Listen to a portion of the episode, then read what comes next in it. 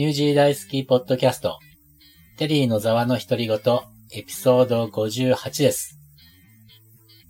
なんか最近は口を開けば文句言ってるようなポッドキャストになっちゃってるので、ちょっと今日はそういうことはやめて、何を話そうかなって思ってて、思いつかないので、今この場でチャット GPT を立ち上げて、聞いてみたいと思います。はい、えー、っと、じゃあ、とりあえず、ポッドキャストのネタくださいって書いてあるかな。ポッドキャストのネタください。ドン。出ました。早いですね。えもちろんです。以下にいくつかのポッドキャストのネタをご提案します。1、未解決の事件。本物の未解決事件や謎に包まれた事件について探求するポッドキャスト。過去の事件から最新の事件まで幅広く取り上げることができます。2、科学と技術の未来。最新の科学的な発見や技術の進歩に焦点を当てるポッドキャスト。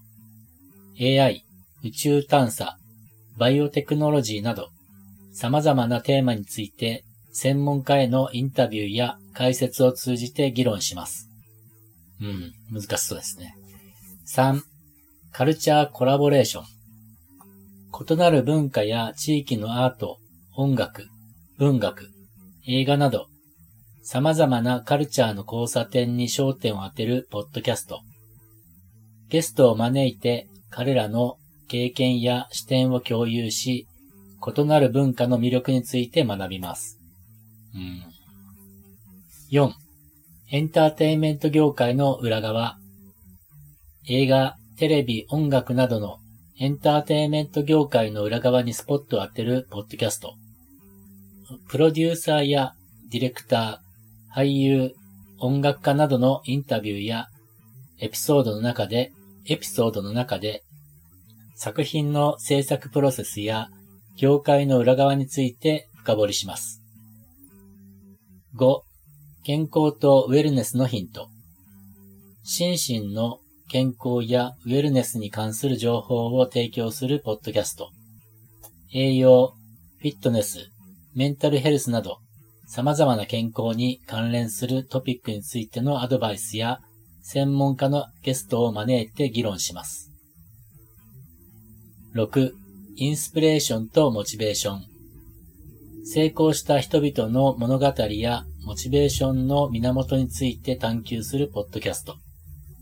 起業家、アーティスト、スポーツ選手など、様々な分野で成功した人々の経験やインタビューを通じて、リスナーにインスピレーションを与えます。これらはあくまでアイデアの一部です。と出ました。えー、っと、やっぱそれぞれの専門家じゃないと語れないし、なんか上っ面なことになっちゃうので、ちょっと難しいですね、やっぱりね。うーん。まあ未解決の事件なんて面白いかもしれないですけど、その、ね、裏側なんか知らないし、うーん。うーん、どうしようかな。とりあえずありがとうございますって言っとこう。ありがとうございます。どういたしまして。もし他に何かお手伝いできることがありましたら、お気軽にお知らせください。お楽しみながら素晴らしいポッドキャストを作成されることをお祈りしています。うん。受け答え、すごい、すごいですね。えー、っと、どうしようかな。じゃあ、ニュージーランドの、うん、じゃあこうしましょう。ニュージーランドの情報提供として、ポッドキャストを、をやっているんですが、どんな情報を今回提供すればいいか悩んでいます。どんな情報がいいでしょうか？はてな。ドン。出た。ニュージーランドに関する情報を提供するポッドキャストは素晴らしいアイデアです。以下にいくつかの情報トピックをご提案します。すごいな。1、観光名所とアクティビティ。あ、いいですね、これ。ニュージーランドには美しい自然環境やアドベンチャースポーツの機会が豊富です。有名な観光名所やアクティビティ、ハイキングコース、ビーチ、温泉など、訪れる価値のある場所について紹介してください。うん、これはいけるか。2、マオリ文化。マオリはニュージーランドの先住民族であり、豊かな文化を持っています。マオリの歴史、言語、伝統的な芸術や工芸品、文化イベントなど、文化イベントなど、マオリ文化についての興味深い情報を提供してください。3. ニュージーランドの食文化。ニュージーランドは美味しい食べ物の宝庫です。ローカルの料理や食材、ワインやクラフトビール、カフェ文化など、ニュージーランドの食文化についての情報やおすすめの場所を紹介してください。あ、これはいいかもですね。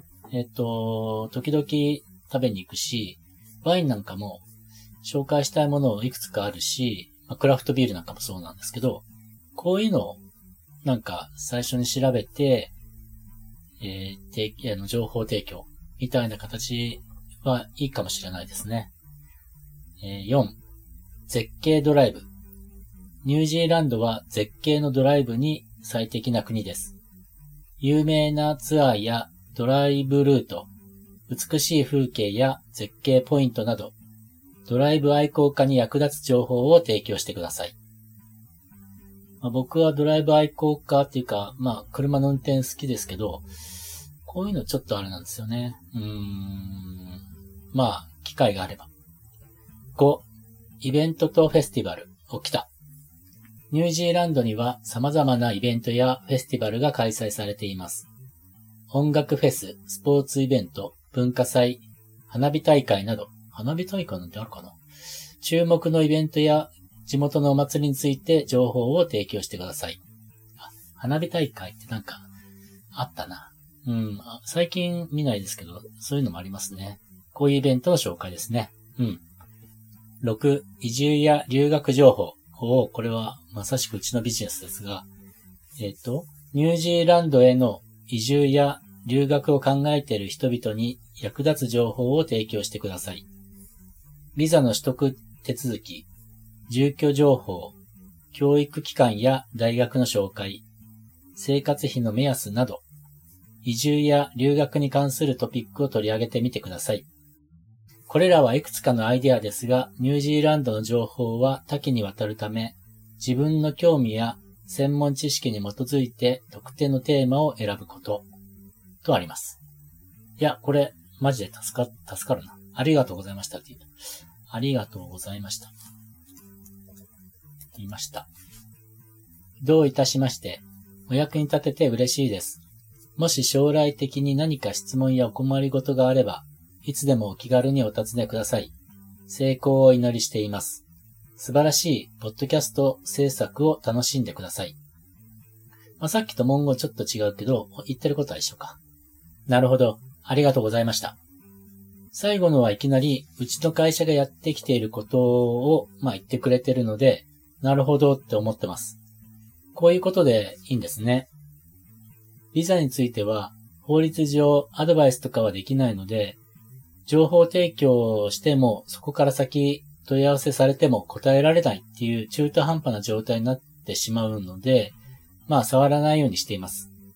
ただ、住居情報や教育機関、大学の紹介とか生活費の目安でしたっけ？そういうのを伝えていくっていうのは確かにいいかもしれないですね。誰かのお役に立てるかもしれないです。そういえば、先週は親子留学が難しくなってきているっていう話をしたばかりでしたね。こういったことを、ポッドキャストでお話ししていければなと思います。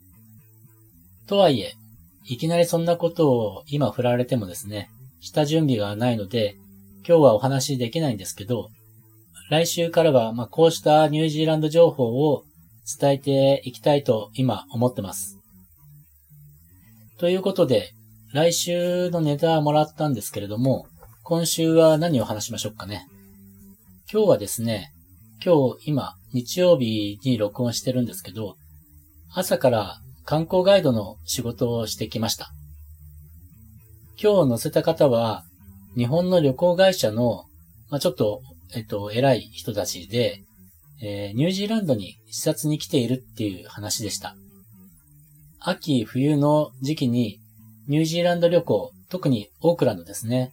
このオークランドは日本で販売しにくいらしいです。南島だとスキーとかがあるんですけれども、北島だと本当にそういうのは少ないので、そういった他の目的、まあ観光目的でどうどういった観光ポイントがあるのかなっていうので、視察に来たらしいです。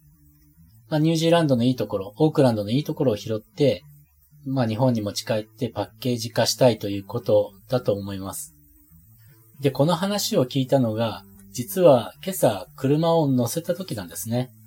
それまでは普通の方のように、まあ、ご要望する観光スポットを巡って一日ぐるぐる回ればいいなと思っていたんですが、もういきなりそう来たものですから、まあ突然なんで、ええー、ってなってしまって、あの、ワントリーヒルとか冬に行ったってあまり楽しめないですし、やっぱり冬は冬で楽しめる場所を案内しないと、また日本でオークランドはあまり観光いいところないわって感じで他の国に行っちゃうのも寂しいので、これはもうとにかくなんとかしなきゃいけないなと思って、まあ乗せて最初から北の方に行く予定だったので、とにかく北に車を走らせながら、車内でどんなものが要望に合うのかを、まあ、聞きながら、一日のスケジュールを決めていくってことをやってきました。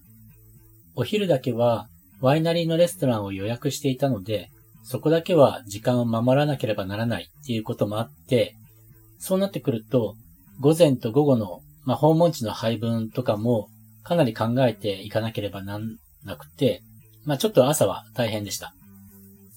でも、この日本から視察に来ている人たちは、本当に物腰が柔らかいいい人たちで、本当に助かりました。